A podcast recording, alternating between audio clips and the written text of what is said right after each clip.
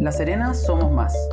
Somos más participación ciudadana, más diversidad, más democracia y más tejido social en proceso de articulación. Súbete a esta plataforma de conversación y diálogo sobre nuestro territorio, sus necesidades, desafíos y toda su organización social. Porque en La Serena somos más.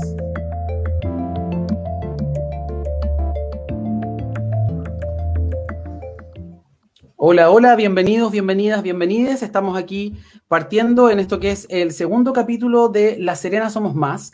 Hoy día estamos con el capítulo eh, Cultura, Patrimonio para una ciudad viva.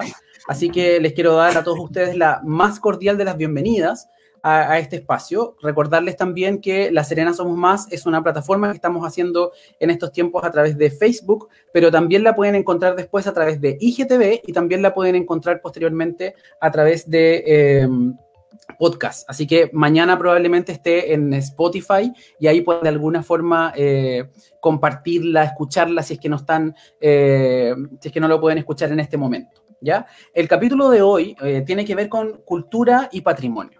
Y ahí es súper importante partir diciendo que la cultura y el patrimonio son fuerzas vivas, ¿no? Son el corazón del desarrollo de las ciudades y de los pueblos. La cultura es todo nuestro hacer, nuestro vivir, nuestro convivir en, en, sociedad. Y el patrimonio guarda relación con lo que construimos material e inmaterialmente y cómo dialogamos con ellos desde el presente. En la comuna de La Serena pareciera a veces que ambos conceptos habitan territorios desconectados, ¿cierto? Y anclados a un pasado colonial que no avanza al mismo ritmo que avanza nuestra gente, las comunidades, las expresiones en el espacio público o su convivencia en el espacio privado comunitario. Debemos entonces transitar hacia una, eh, colaborativamente, hacia una ciudad viva, que encuentre en sus artistas y en sus creaciones y en sus haceres una conversación capaz de resignificar el pasado, explicar el presente y proyectar el futuro con conciencia de nuestro lugar histórico y de la dignidad indispensable para que el arte sea fecundo. De eso hablamos cuando hablamos de cultura y patrimonio, de que es necesario movernos hacia el futuro, proyectar el futuro con lo que tenemos y con la riqueza y con la dignidad que nos entregan eh, muchas veces nuestros artistas y que nos entregan siempre nuestros artistas locales y de todas partes. Y para este capítulo eh, hemos querido invitar a dos importantes gestores, artistas, cultores y organizadores locales que trabajan en el ámbito de la cultura y el patrimonio. En primer lugar, quiero invitar a Rodrigo Sarricueta Chacana, él es creador y gestor escénico y director de la organización Teatro Puerto, acá en La Serena. ¿Cómo estás, Rodrigo? Hoy oh, estás muteado. Gracias, amigo. Gracias por la invitación. Eso, y también nos acompaña eh, Claudia Pilar, ahí está con algunos problemas de conexión la Claudia, así que ojalá no, se, nos pueda conectar, y ella forma parte de las organizaciones patrimoniales, ¿no? Ella formó parte de Cabildo Patrimonial de La Serena y eh, también tiene algunos trabajos políticos importantes de ir revisando. Entonces, mientras ahí la Claudia logramos resolver su, su conexión, eh, Rodrigo, pues vamos partiendo contigo entonces. Mira, la idea es un poco que conversemos sobre la situación como eh, de, la, de nuestra región, pero también que vayamos viendo algunos temas más personales. Entonces, me gustaría que partiéramos esta conversación y tú nos comentaras un poquitito cómo fue tu aproximación al mundo de la cultura y del arte, ¿no? Tú eres actor de profesión, pero de ahí te has especializado en la gestión cultural, en la producción, ¿cierto? Estás a cargo de un proyecto gigante y hermoso como Teatro Puerto en la comuna de La Serena. Entonces, quisiera que me cuentes más desde lo personal, cómo te has aproximado o cómo, cómo llegaste al arte desde, desde chiquitito? ¿Por qué decidiste estudiar teatro? Y de ahí, ¿cómo llegaste al mundo de la gestión cultural? Mm, ya, bacán. Eh, bueno, primero contar que yo soy chuquicamatino, soy bueno. de, de, Chuquicamata eh, y llegué a vivir acá a La Serena el año 88, 89, aprox. Y mi cercanía con el teatro fue bien tardía, en verdad, como mm, en la enseñanza media eh, tuve la oportunidad como de ahí con los compañeros en, en, alguna materia del ramo de castellano en ese tiempo, ahora lenguaje, eh, de levantar alguna obra de teatro. Y en algún momento eh, yo eh, participaba mucho en los movimientos de la, en los movimientos juveniles de la Iglesia Católica y nada como desde la espontaneidad propuse la idea de crear una compañía de teatro o un grupo de teatro en lo que era en ese tiempo la Casa de los Jóvenes. Ya. que la Casa de los Jóvenes que, que, quedaba ahí en calle conocida, en calles O'Higgins. Eso estaba muy, eh, muy ligado a la iglesia, ¿cierto? La, la casa Claro, de hecho era, era, de la, era del arzobispado de La Serena, la llevaba un... Había un equipo ahí como que administraba ese espacio, pero estaba llevado por, por un sacerdote. Eh, más, no, me acuerdo cuánto se llamaba, que, eh, que era un, un, sacerdote, un sacerdote muy joven. Entonces en ese momento yo propuse crear este grupo allí y ahí fue como mi cercanía al teatro, empecé desde ahí, muy en verdad como desde el instinto, eh, con un desconocimiento total de lo que era el teatro en sí. Yo creo que mi, mi referente era, no sé, las teleseries, era como lo más cercano que tenía, y algunas películas creo que era como eso. Y... Eh, después como que ya me dio la inquietud, siempre, siempre quise hacerlo, no sé por qué, pero siempre tenía la, la intención de estudiar actuación, eh, hasta que llegó a la Universidad del Mar y entré a estudiar en la segunda generación de la Universidad del Mar. Ya, eso fue acá en La Serena, la, Universidad del Mar tuvo clase acá. Tuvo claro, sí, tuvo una sede eh, ahí en Canturnet en el principio y después la tuvo en la Esportiva Italiana que queda en cuatro esquinas, en el Trentino, también conocido. Eh, ahí era, ahí habían varias, varias, eh, habían varias facultades. Bueno, en verdad no había una facultad de arte, pero estábamos nosotros y habían otras carreras igual, creo que veterinaria, educación física. Era un, lugar bien amable para estudiar teatro en verdad. Eh, y ahí entré, estuve en la segunda generación eh, me fue bien, eh, digo como bien no por notas ni nada eso, sino que en verdad ahí conocí el teatro, conocí mucha gente, me hice amigos, eh, conocí el movimiento, como que entrar a estudiar teatro me abrió las puertas de entrar como al movimiento, pude conocer a Héctor Álvarez, que es un destacado teatrista, dramaturgo, a Bosco Cayo, en ese tiempo estaba la compañía Tontas y a Loca, que era una de las compañías más contemporáneas eh, el otro día hablábamos incluso de eso en Teatro Puerto, de que a Tontas ya lo que había sido la compañía que había dado como el toque y mm, contemporáneo a todo lo que se estaba realizando. Eh, tuve la oportunidad de trabajar con ellos también, entonces paralelamente empecé a trabajar entre, mm, estudiaba ya con, con, actores, con actrices, con directores, directoras. Eh, estudié y después tuve la oportunidad de... Eh, ah, lo más, una de las cosas que siempre he destacado de haber estudiado actuación teatral en la Universidad del Mar es haber estudiado gestión cultural.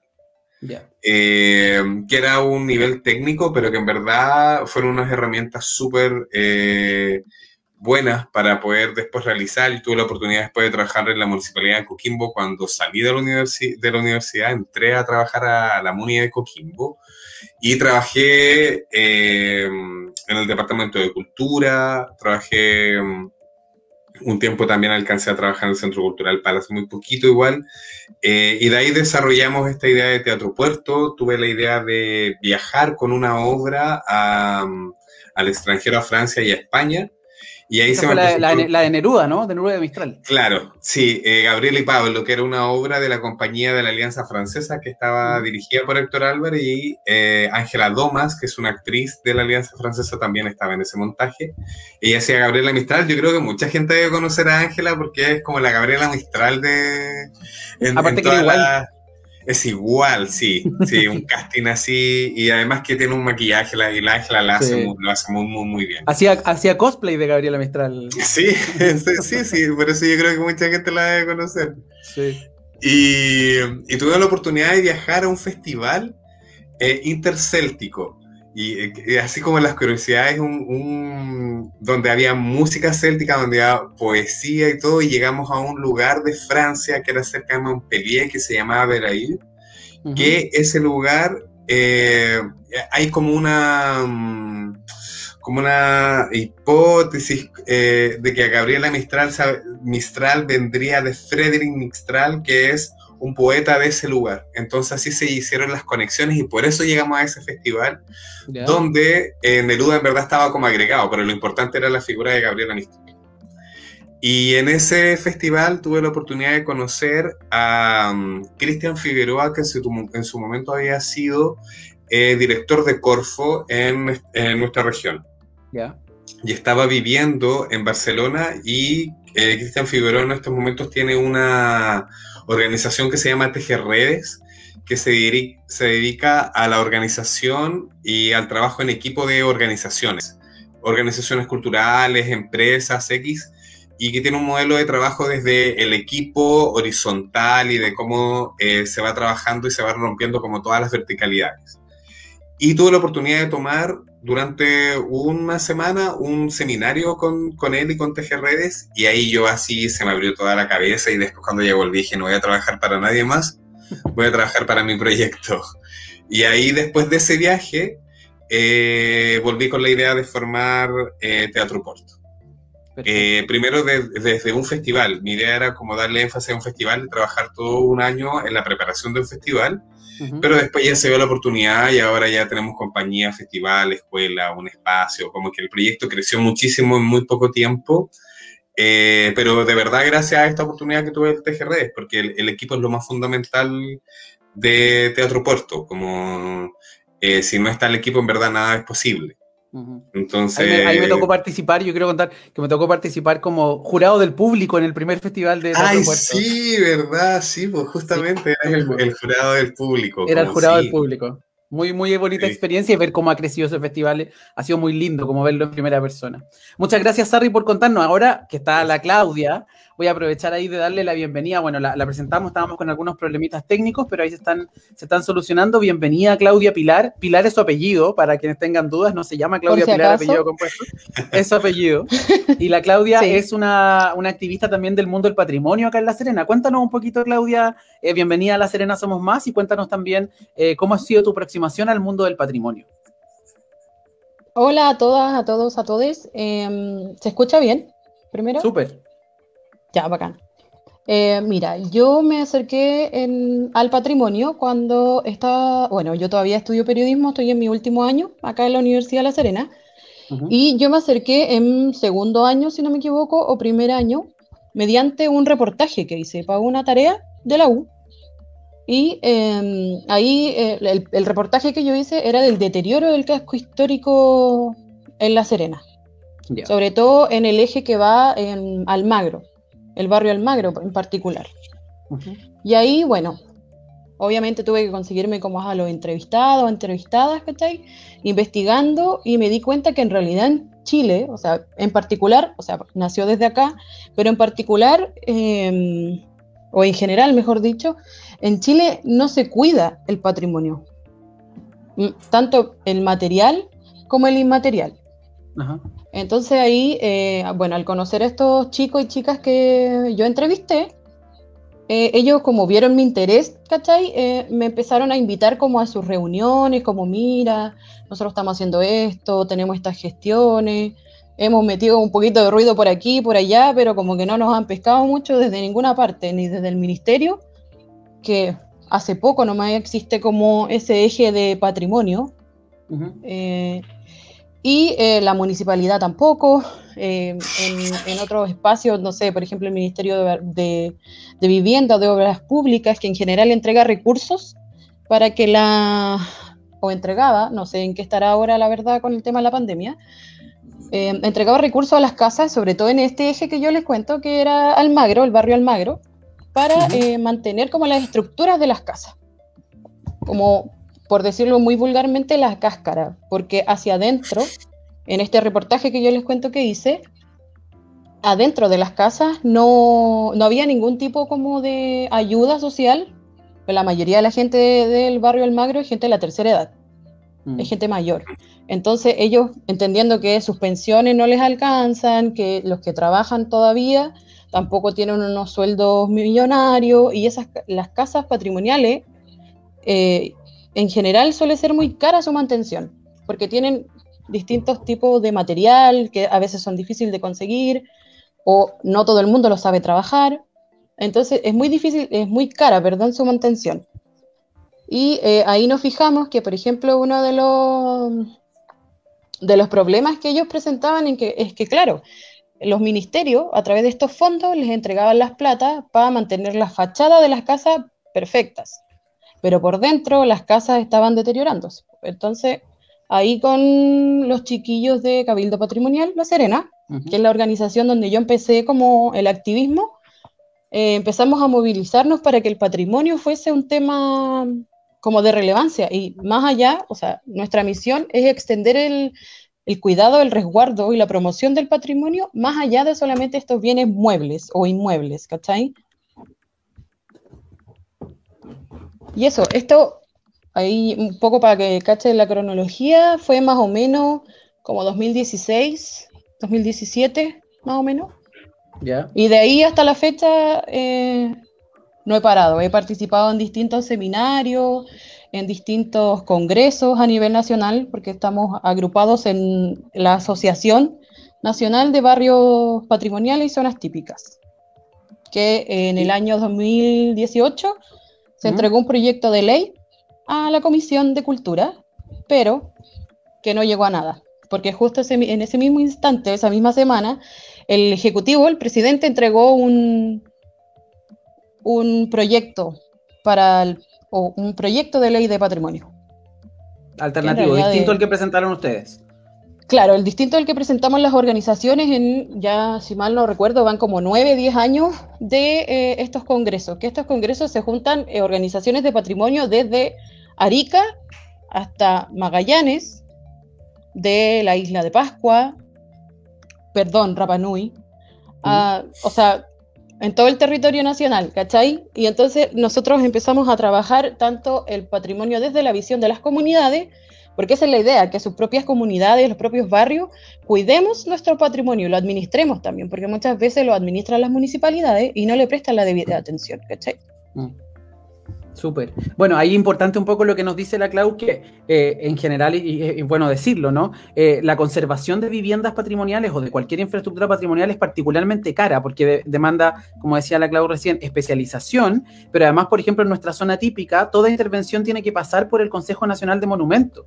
Por lo tanto, ahí hay un proceso administrativo que puede alargar la, la reparación de una simple casa en, puede estar seis, siete meses esperando que el Consejo Monumentos que sesiona, o más, que, sesiona cada poquito tiempo, eh, de hecho pues, creo que sesionan una vez al mes, no sesionan más que eso, resuelvan de qué manera, eh, si es que el proyecto se ajusta o no se ajusta a lo patrimonial. Entonces es un tema muy complejo, muy caro, como decía la Claudia, particularmente para los vecinos que viven en esa, en esa zona.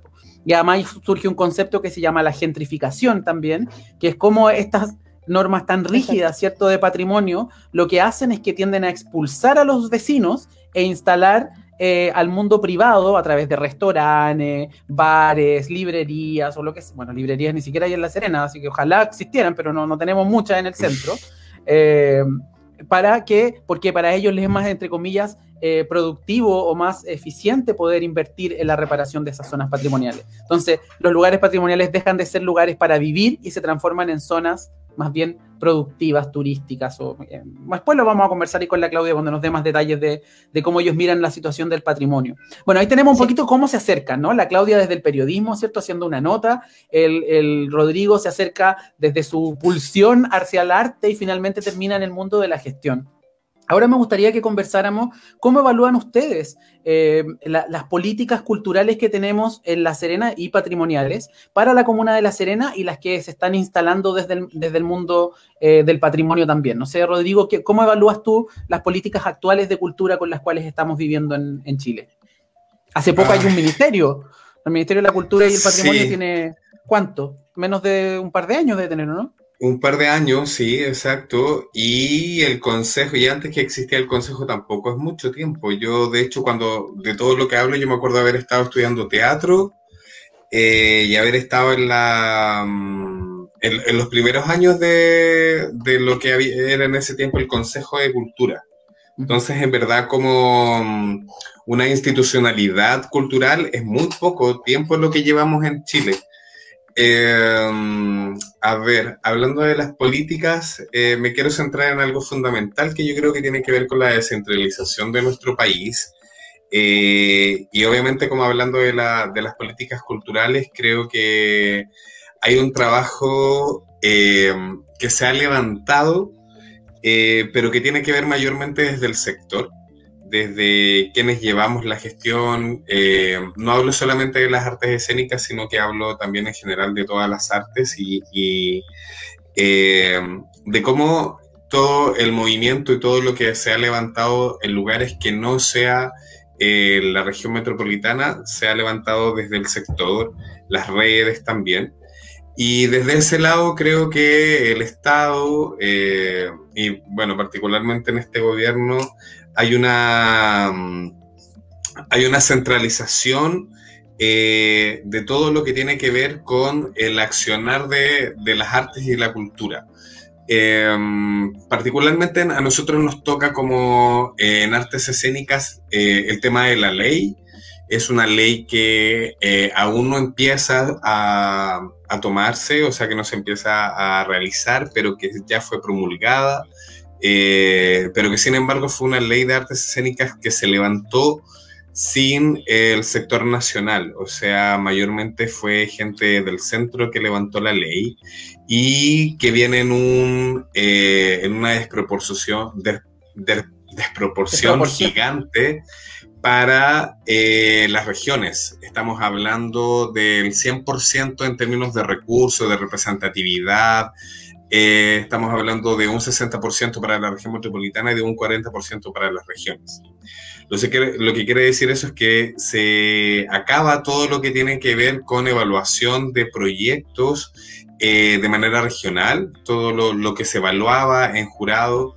Eh, cada uno de los proyectos tenía en su, región su propia evaluación que correspondía también al territorio, al lugar, eh, a la cantidad también de, de, demandas de proyectos que hay. También había toda una asignación correspondiente a eso, lo que pasa ahora es que todo se pone en una gran bolsa eh, central, donde de todo lo que hay, solo un 40% nos llega a las regiones.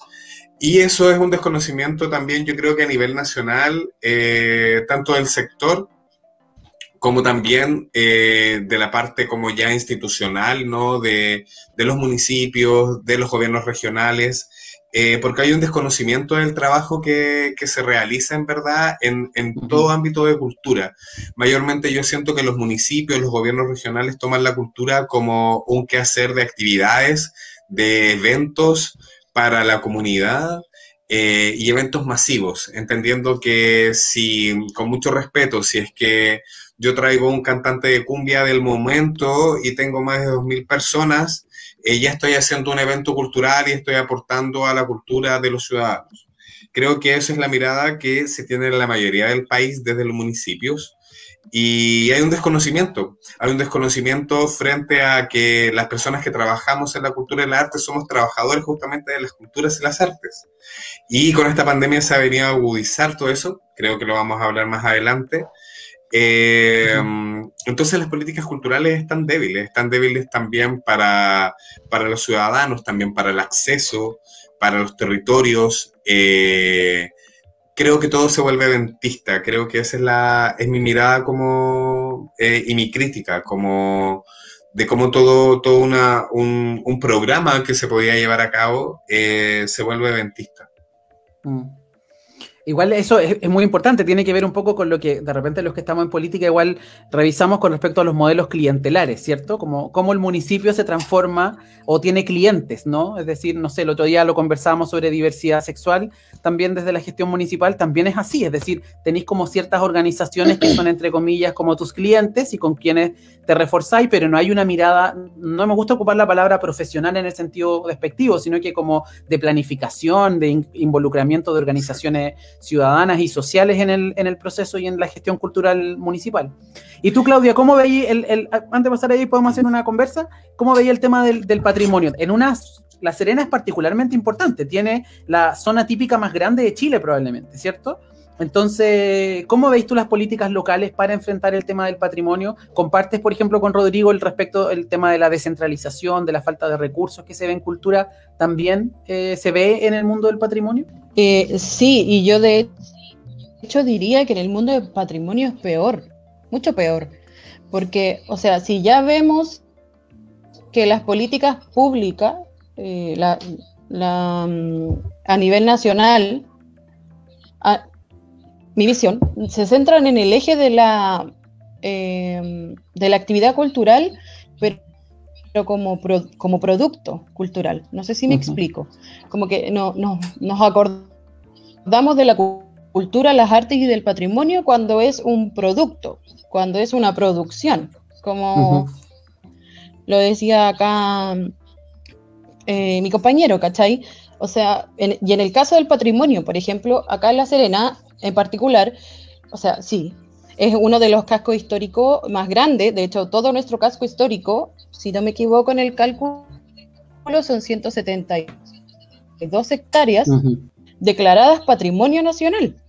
Exacto. Pero que, eh, en, sobre todo como los extremos de, eh, están súper abandonados. Por ejemplo, la calle Almagro, es que probablemente el escenario más claro. A nivel nacional también es lo mismo, no existen recursos. Sí, ¿cachai? La calle Almagro es, es como, no es, ¿tú te imaginas el abandono Hoy se nos está políticas públicas en patrimonio? Es calle Almagro, bar actualmente más antiguo de Chile. Creo que me estoy un poco desfasada. Sí, está ahí un poquito desfasada. Bueno, o sea, sí son las comunicaciones hoy día, ¿no? Parece que ahora sí, ahora no. Sí, ahora sí, dale. Ahora sí. La tecnología, sí, nos fallan. Em, ahora sí, ya.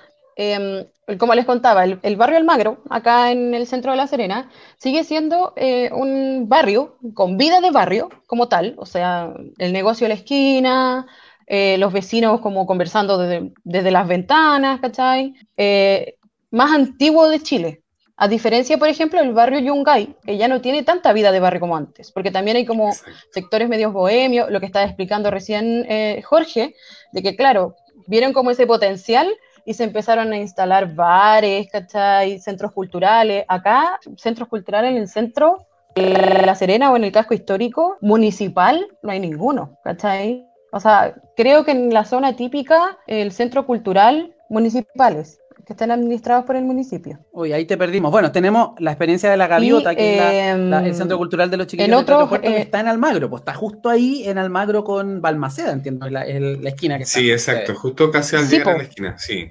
Pero es, de, una sociedad civil, pues finalmente, son organizaciones que se paran ahí. Sí. Sí, todo lo que dice Claudio tiene razón, como todo lo que ha escrito, porque como nosotros estamos justo en el, en el sector, eh, conocemos mucho la realidad de, los vecinos también y de las vecinas y hemos tenido como la oportunidad de compartir con ellos desde ese lugar. Y en verdad, claro, o sea, yo creo que también hay un desconocimiento desde la ciudadanía sobre la importancia del barrio Almagro, tanto para La Serena como para el país. O sea, eh, la calle Almagro es la, la primera calle de, La Serena y de ahí como que parte todo. Y como dice Claudia, el barrio del Magro es el único barrio de Chile que sigue con la connotación de barrio. Todos los otros barrios, eh, claro, tienen todo un... un es toda una parafernalia alrededor, ¿no? Como el barrio Italia, el barrio Yungay, pero en verdad hay vida de barrio nada. Son barrios eh, comerciales. Bueno, y como les contaba, como para hacer el cuento un poquito más corto porque me está fallando la señal, es que em, producto de la pandemia, por ejemplo, ya sabemos que los recursos el ministerio lo recortó. Por la pandemia, los recursos se cortaron desde el ministerio. Lo primero que se recortó la cola fue a cultura, a culturas, artes y patrimonio. De hecho, a lo que prácticamente desapareció. Mira, voy a hacer mansplaining. Porfa. La intención, es básicamente lo que logré entender, ¿no? Que el primer recorte nos dice Claudia que se hizo con pandemia fue en el ámbito de cultura, arte y patrimonio, ¿cierto? Y que el barrio Almagro ha visto como un ejemplo eh, esa, e, ese recorte, ¿no? Entonces, ahí evidentemente habla de las prioridades nacionales y locales que, que existen en torno al mundo de la cultura, del patrimonio y de las artes. Entonces, Rodrigo, ¿cómo, entrando como a, lo que ha pasado después de, la pandemia o del, estallido social también y la revuelta, ¿cómo se ha visto afectado el, mundo de la cultura particularmente? Yo ahí te he visto en varias redes como, hablando un poco sobre la urgencia que, que, atraviesan muchos actores, artistas, creadores, técnicos, eh, particularmente eh, post pandemia. Sí, yo creo que ha sido bastante duro para todo el sector. Eh, primero porque, mm, bueno, después de las declaraciones que tuvimos también de la ministra, ¿no? Y que, al final eh, dan cuenta también las declaraciones de la ministra eh, de cómo es el pensar de la mayoría de la gente que está a cargo del gobierno o del Estado o, quienes están en puestos eh, políticos, eh, que a quienes trabajamos en las artes y las culturas no nos ven como trabajadores de las artes y las culturas. No ven como si nosotros hiciésemos esto como hobby, eh, entonces, cuando hablo de que trabajamos de verdad esto, porque hay, eh, como todo trabajador y trabajadora se sostiene toda la vida detrás del trabajo que uno realiza. Eh, entonces, como decía ahí Claudia, los primeros recortes de la pandemia en financiamiento fueron para el ámbito de la cultura, el patrimonio y las artes, sin pensar de que éramos trabajadores y trabajadores. Entonces, se cortaron los proyectos, se cortaron eh, muchas posibilidades de trabajo.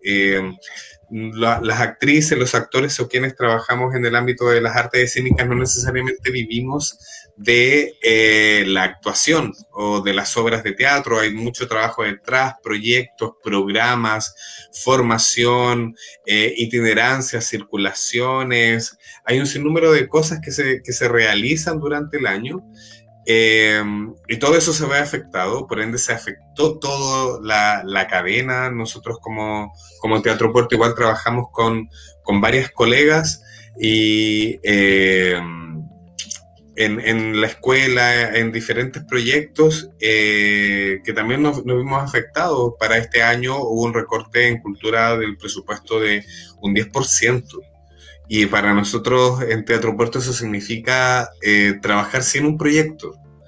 Lo que optamos por no hacerlo, sino que eh, como adecuarnos, acomodarnos, ¿no? Como mover todo para que ningún proyecto fuese desechado, porque entendemos que todos los proyectos que realizamos, proyectos y programas, son necesarios. Trabajamos con, con el barrio Almagro, trabajamos con colegios alrededor del barrio Almagro, eh, con temporadas que se realizan en la Casa de la Gaviota, con la escuela, con talleres de formación. Eh, hay un sinnúmero de actividades que realizamos que se vieron afectadas, obviamente, y eso también dificulta eh, en, términos de financiamiento la contratación de colegas para que puedan trabajar con nosotros. Eh, y por parte del gobierno central, ya sabemos, salieron unos fondos de emergencia, que en verdad de emergencia fueron nada, porque mm, había un sinnúmero de, de cláusulas para poder cumplir y también hay un, punto que yo creo es como cómo medimos de verdad quiénes fueron mm, eh, los más afectados con la pandemia. Como que hay organizaciones, nosotros como Teatro Puerto pudimos seguir funcionando, eh, pero hay muchas organizaciones que no, centros que cerraron. Eh, y hay un desconocimiento también como de todo el rubro, como cuando hablamos de artes escénicas hablamos de equipos de periodistas, de eh, productores, eh, diseñadores, técnicos, escenógrafos, todo un sinnúmero de, de, roles que hay alrededor, pero todos se centran como si solamente hubiesen actores, actrices y alguien que los dirige.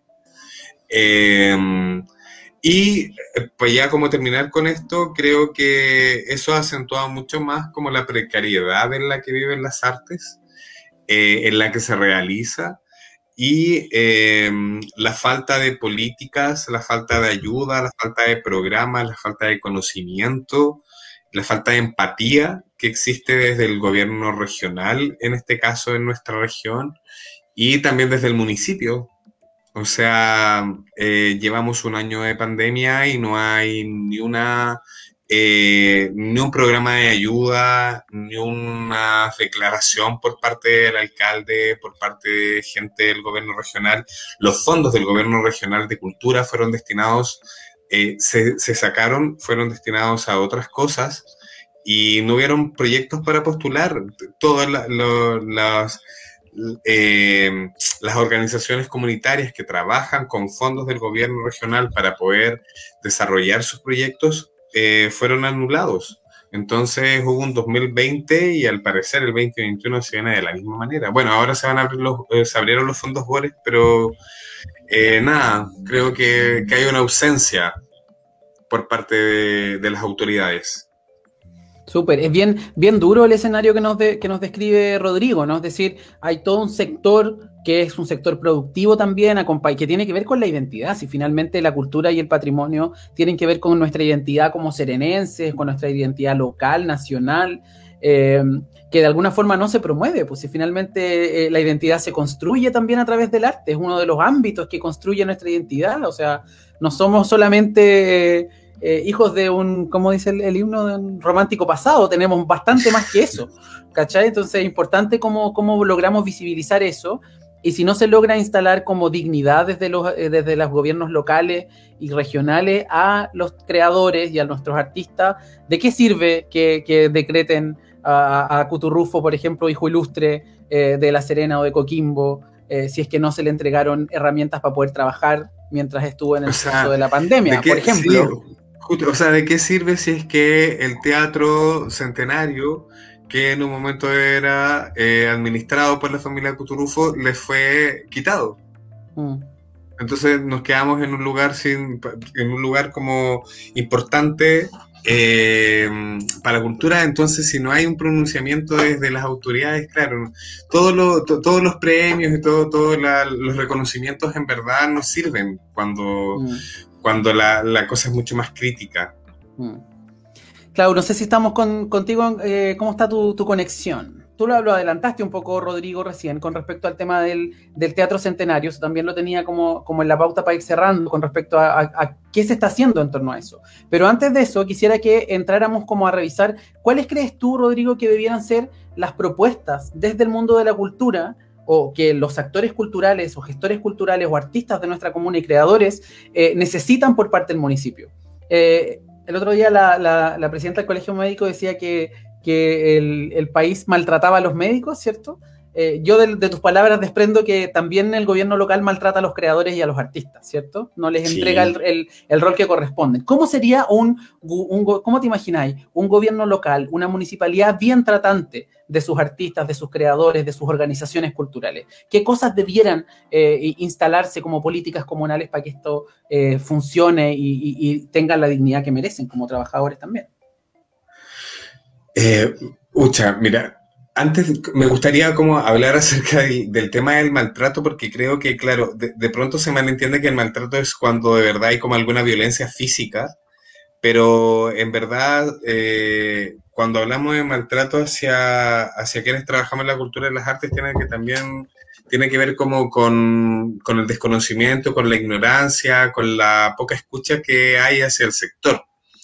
Eh, yo creo que desde ese lugar sería, primero, eh, sería interesante generar una mesa eh, con las diferentes áreas de las artes, de la cultura, con diferentes representantes también. Creo que, que, todo el trabajo eh, colaborativo es siempre lo que va a poder proyectar un, un, buen desarrollo de, de alguna acción, de algún programa, de algún proyecto que se quiera realizar. Eh, primero porque entender que yo estoy dando una mirada y no es que yo tenga la verdad tampoco sobre, incluso sobre lo que yo hablo de las artes escénicas. Puede ser que alguna colega o algún colega tenga una visión distinta. Entonces, desde, desde, la, colaboración, eh, justamente es poder llegar a dialogar eso. Ahora, no solamente sirve dialogar entre nosotros, sino que la idea es sentarse a dialogar con quienes están en las autoridades y eso es importante también entender, no solamente para el sector quienes están en las autoridades, sino que quienes están eh, llevando la administración del municipio puedan conocer quiénes son los que llevan el movimiento cultural. A eso me refiero a cuáles son las organizaciones que existen, quiénes son los creadores, quiénes son los productores, los gestores, los festivales, las iniciativas, los proyectos que se desarrollan, cómo eh, la municipalidad puede entrar a trabajar eh, de manera, siempre hablo de la manera colaborativa porque creo que, hasta ahora el, municipio trabaja como por oficinas, pero no, no, hay una, una colaboración eh, entre diferentes departamentos. Si hay un departamento de organizaciones comunitarias, gestores comunitarios, eh, qué interesante sería cruzar eso justamente con quienes llevan el departamento de cultura, eh, para que las acciones y los programas que justamente propone el sector de las artes escénicas o el sector de las artes en general se pueda cruzar con ello.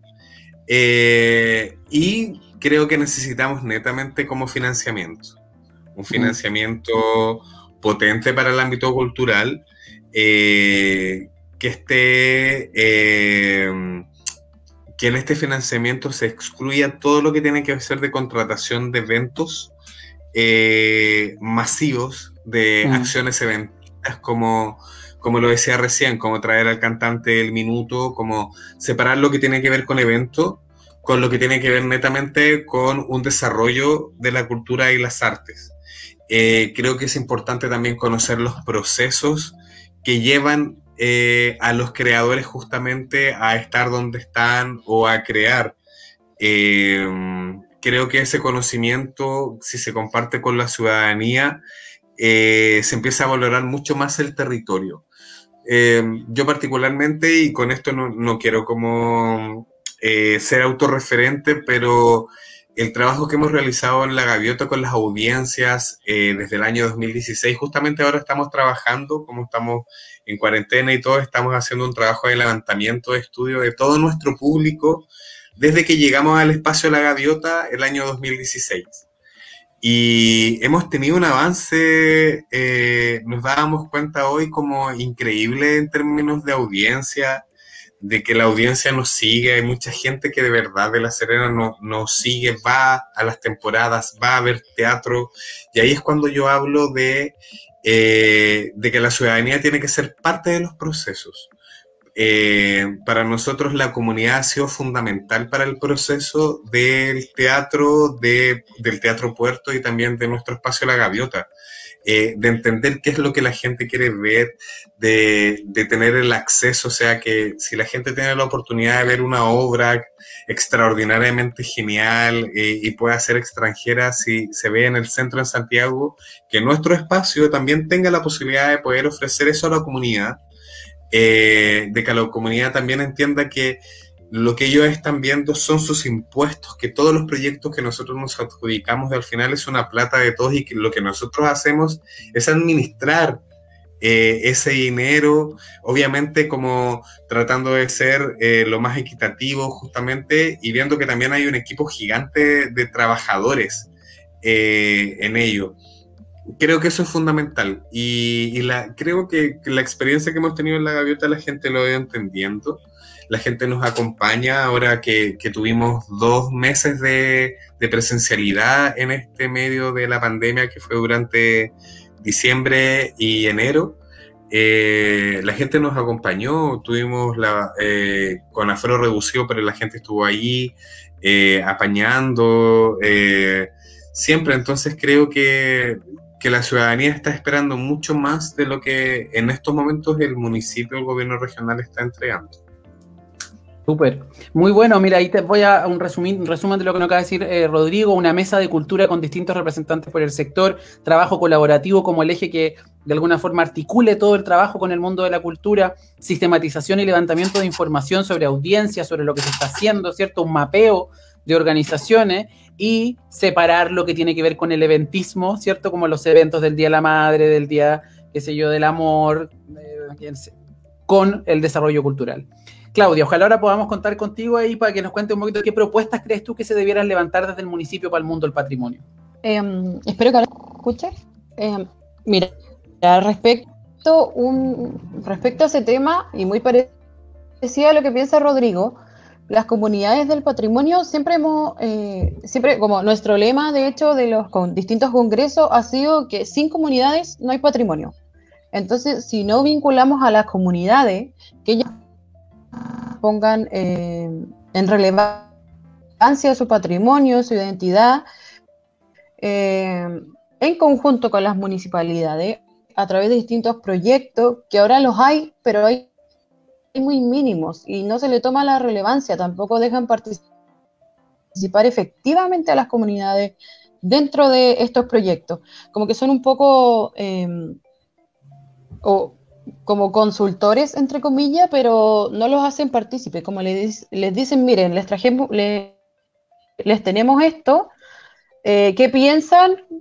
eh, no, pensamos esto, esto, otro, ah, ok, y chao, nos vamos, no, lo, no dejamos participar a las comunidades en, eh, en lo que son sus territorios, lo que les compete directamente a ellos.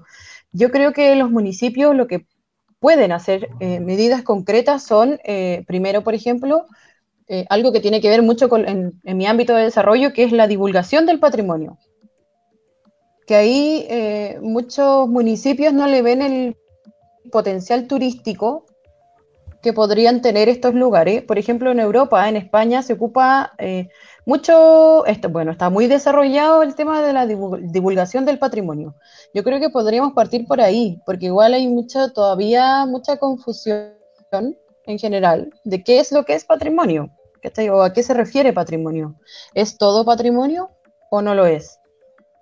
Em, y yo creo que hay que partir como por ahí, primero, eh, invitando a la comunidad a educarse, haciéndola participar, eh, también eh, con el mismo tema que presentaba Rodrigo, tener como un mapeo bien estructurado de las organizaciones que existen, porque no todas están formalizadas, a diferencia de lo que existe ahora, que hay, por supuesto, puesto organizaciones que están mm, con, con Uy, te motivaste Claudia, pero te estábamos escuchando. Que la comunidad participe, eh, verle el potencial turístico, más allá de solamente como lo, lo inmueble o lo material.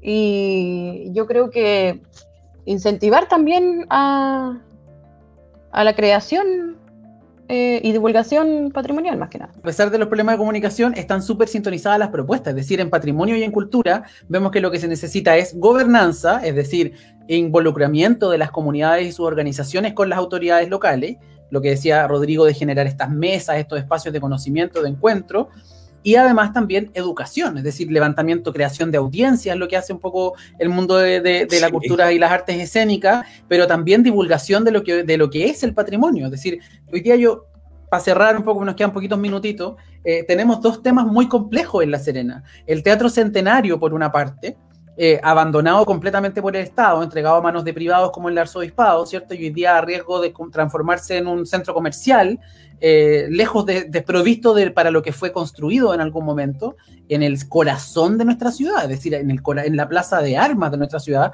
tenemos ese teatro, ese teatro centenario eh, entregado a la, a, voraz mundo del mercado y por otra parte, tenemos al, el sector sur, o sea, norte de La Serena, el sector del olivar, ¿cierto? Donde se encontró también estos esta, eh, restos arqueológicos o este un pueblo, básicamente, mucha, mucha información arqueológica de nuestra ciudad que está en un, en un estado de indefinición. Tampoco tenemos claridad qué va a pasar con ese, con ese espacio. Se habló de un museo de sitio, se habló de un montón de, de, alternativas que parece que hoy día se están cayendo como castillos de naipes y lo más probable es que terminemos eh, con una alternativa que convenza muy poco a nuestros pueblos originarios también. Entonces, eh, eh, la situación está, está compleja. No sé cómo lo ves, Rodrigo. Sí, yo creo que lo que está pasando con, los, dos ejemplos que nos diste habla eh, de la poca vinculación que hay de verdad desde las autoridades con el sector mismo, con, con el territorio mismo, eh, con las comunidades. Em, yo creo que es súper lamentable lo del teatro centenario. Em, mm, primero porque eh, eh, es un, un, lugar que fue decayendo, decayendo, decayendo, todo lo que decís tú ahora, hasta a puertas de convertirse en un centro comercial. Pero no ha pasado solo con, eh, con, el, centenario, también nos pasó con el mismo teatro regional, que fue un teatro mm. que se demolió en su momento, que nunca más se volvió a, a, construir, que hubo un, espacio que estaba destinado incluso, pero mm, es una promesa constante. Eh, y no hay espacios arquitectónicos, por ejemplo, para desarrollar las artes escénicas. No hay, eh, salvo que sean de la comunidad civil, eh, como, en este, como en este ejemplo nosotros y, y, algunas otras organizaciones que trabajan también pero no hay. Si tú quieres, eh, para los trabajadores de la cultura y de las artes, el municipio no tiene un lugar para ofrecerte para ensayar. para que tú puedas desarrollar eh, tu creación.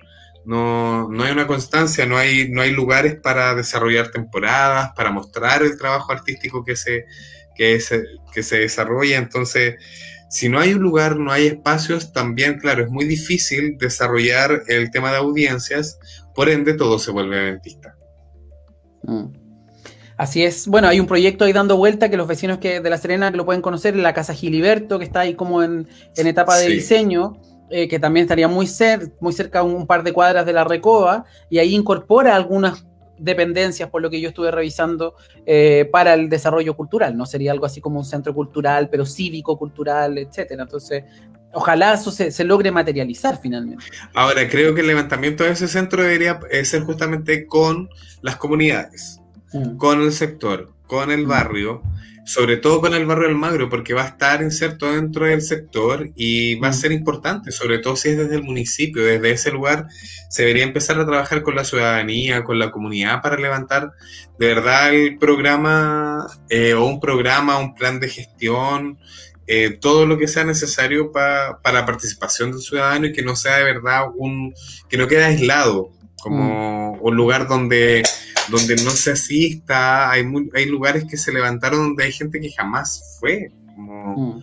eh, a ciertos lugares. Súper.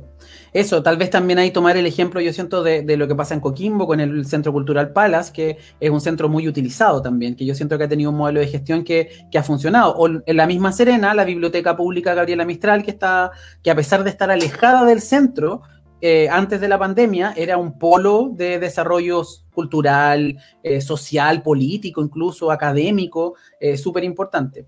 Claudia, ya para ir cerrando, no sé si logramos ahí conectarnos para que nos des unas palabritas de despedida sobre el, sobre el mundo del patrimonio y sus problemáticas. Bueno, Rodrigo, nos quedan cuatro minutos. Sí, oye, para despedirnos nada, agradecer. Eh, creo que siempre es, importante poder hablar de estos temas porque al final, nada, incluso a, pesar de los problemas de comunicación, como lo decías tú, nos damos cuenta que con el, con el patrimonio estamos muy eh, en las mismas ideas de las demandas que hay que levantar, de cómo de cómo está el sector, de las críticas también que existe hacia la autoridad en estos momentos. Entonces, creo que, son fundamentales estos espacios de, diálogo eh, para que, la ciudadanía en general también todos vayan conociendo cuáles son nuestras ideas eh, y cómo en verdad todo lo que, lo que se mantiene vivo en términos de cultura y de patrimonio en nuestra ciudad es gracias al,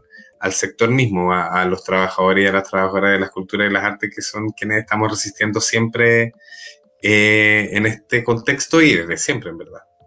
Muchas gracias. Claudia.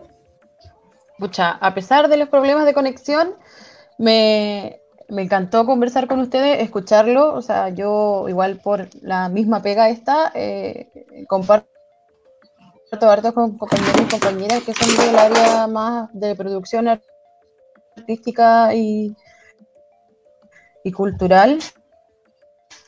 Y sí, po, o sea, ellos también me dicen que eh, áreas están súper abandonadas a nivel nacional, que los esfuerzos son de las mismas comunidades, de las mismas eh, compañías de teatro, de las mismas productoras, de, no sé, por ejemplo, las músicas de Chile, eh, la red de, actrices chilenas, etcétera, que siempre como que eh, lamentablemente eh, tenemos que em, como que sobrevivir a base de la solidaridad de nuestras propias compañeros y compañeras. Eh, a mí me gustaría de que Chile, no muy lejano, pudiese tener un derecho, por ejemplo, el patrimonio con la asociación en estos congresos, el tratar de empujar los proyectos de ley, porque olvidarse del patrimonio, la cultura, tú lo nombraste Jorge en un minuto, o sea, es olvidarnos o negar nuestra identidad. Tan importante, eh, no sé, por ejemplo, para el estallido social, eh, fue tan importante el que nosotras y nosotros eh, tener una identidad, o sea, por ejemplo, no sé, acá en La Serena dejó de ser la avenida de Aguirre para ser rebautizada como la Avenida de Anguita, o por ejemplo en la región metropolitana, algo muy conocido, muy difundido por los medios, ya no me representa, ya no me genera una identidad en, ese, en este momento. Súper. Muchas gracias, Claudia. Muchas gracias, Rodrigo. Me parece importantísimo lo último que nos dice la Claudia también con respecto a la resignificación de los espacios. Eh, tenemos elecciones el 10 y el 11. Yo soy candidato a concejal, pero mi invitación es a que todos los que estén viendo este live ahora en vivo o después, voten por quien ponga la cultura y el patrimonio al centro, ¿no? Es decir, eh, tenemos además un proceso constituyente, entonces también pensemos en constituyentes que pongan el patrimonio y la cultura al centro de nuestra nueva constitución. Eh, insisto, puedo ser yo, ojalá, pero también pueden haber otros candidatos que también empujan esta agenda y yo creo que es bueno ahí darles la firma, el respaldo, el check para que podamos avanzar en lo local, que yo creo que es muy urgente avanzar en lo local hacia un gobierno local que cuide, que protege y que promueva las artes y el patrimonio y la cultura, eh, pero también desde lo constitucional. Necesitamos tener una constitución que le dote de, dignidad y derecho, siempre digo, a los trabajadores del mundo de la cultura, que muchos son mis amigos, por lo tanto, cuando, cuando los veo en estas situaciones de precariedad me duele mucho porque es una situación personal también. Eh, y también al patrimonio, porque en el fondo vivimos en una ciudad declarada patrimonial en términos como administrativos, pero pareciera que eso es solamente un papel que está en algún, en algún documento y no significa nada en términos de inversión y de calidad de vida para los serenenses, para las y para les serenenses que habitan este territorio. Así que eso, muchas gracias por haberse conectado, Claudia, Rodrigo. Eh, resistir, como decía Rodrigo, en el patrimonio, en la cultura y en las artes se resiste Así que nada, pues sigan resistiendo compañeros, compañeras, compañeros, porque es su resistencia la que ha construido esta identidad. Así que nada, muchas, muchas gracias y que les vaya muy bien. Y nada, pues cuidarse mucho, la pandemia está muy fuerte todavía, así que tratemos de resguardarnos lo más posible porque este virus todavía no se va. Así que que no, nos están escuchando en Spotify también, compártanlo, escúchenlo. Ahí vamos a hacer una, edición para que esto suene más fluido también. Así que nada, pues un abrazo a todos los que se conectaron y también a los que lo están viendo después o lo están escuchando en diferido. Así que nada, cuídense mucho y nos encontramos la próxima semana en un nuevo La Serena Somos Más. Eh, la próxima semana vamos a hablar sobre eh, feminismo. Así que nos seguimos encontrando. Un besito y cuídense mucho. Chao.